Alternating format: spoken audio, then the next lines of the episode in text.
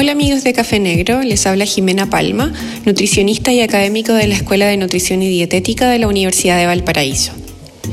Desde un tiempo a la fecha, a nivel mundial se ha masificado la creencia de que los carbohidratos son malos y que serían los responsables de la epidemia de la obesidad. Esto ha dado pie a que surjan con fuerza los seguidores de dietas reducidas en carbohidratos y paralelamente, para que la industria aproveche esta situación y oferte gran cantidad de alimentos modificados para satisfacer esta necesidad. Pero, ¿qué hay de cierto en todo esto? Lo primero que debemos decir es que los carbohidratos son un macronutriente que contempla una gran variedad de estructuras, de mayor o menor tamaño, siendo las más reconocidas los almidones, la fructosa, la lactosa y la glucosa. Erróneamente, los carbohidratos se usan como sinónimo del azúcar y también de las masas, cereales y papas, ya que estos alimentos contienen gran cantidad de carbohidratos. Pero déjenme explicarles que los carbohidratos tienen como unidad básica la glucosa, que es el principal sustrato energético de nuestras células, especialmente del cerebro y de los glóbulos rojos. Para que esto ocurra, los carbohidratos se deben digerir, lo que determina la velocidad en que esta glucosa estará disponible para su absorción a nivel intestinal y pueda ser utilizada por nuestras células.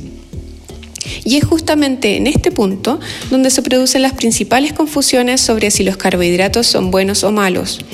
Porque cuando consumimos una gran cantidad de carbohidratos que se digieren y absorben rápido, como ocurre con el azúcar, esto produce un aumento brusco de la glicemia o glucosa en sangre, con una serie de reacciones metabólicas que se han asociado con mayor riesgo de sobrepeso, resistencia a la insulina y otras enfermedades crónicas.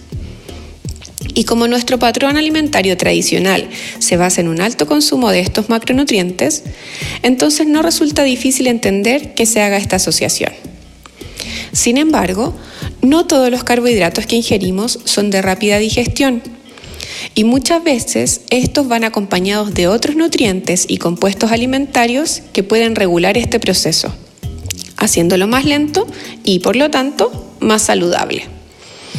Entre estos compuestos, la fibra dietética juega un rol muy importante, ya que alimentos que la contienen requieren mayor masticación y trabajo enzimático, tal como nos ocurre cuando comemos un pan integral o una fruta con cáscara.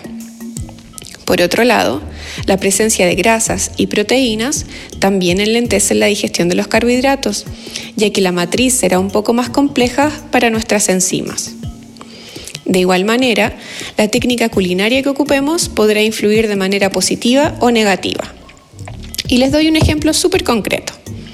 Una manzana tiene carbohidratos en su estructura. Si yo me como esta manzana cruda y con cáscara, esta se va a tardar más en convertirse en glucosa y fructosa y su respuesta metabólica será mejor, incluso generando más saciedad y menor consumo de alimentos. Por el contrario, si yo esa misma manzana la echo a cocer y la hago jugo, esta será digerida muy rápido, subiendo la glicemia y provocando poca saciedad. Entonces, no es lo mismo seleccionar uno u otro alimento que aporte carbohidratos, sino que debemos utilizar estos tips para mejorar las características saludables de ellos. Y finalmente, quiero referirme a la cantidad. Porque si comemos cualquier alimento en exceso, y con eso me refiero a consumir mayor cantidad de energía de la que vamos a utilizar, evidentemente esto va a generar que esos excesos se empiecen a acumular como grasa y nos harán subir de peso, aumentando también el riesgo de enfermar. Entonces, más que el exceso de carbohidratos en sí mismo, debemos cuidar de las cantidades que estamos ingiriendo y el momento. Como lo hemos mencionado antes, la clave está en reconocer lo que nuestro cuerpo necesita y lo podamos satisfacer con los mejores alimentos que podamos, siguiendo nuestros gustos y también nuestra cultura. Personalmente, disfruto mucho al comer alimentos que tienen carbohidratos y no creo que sería lógico para mí suprimirlos.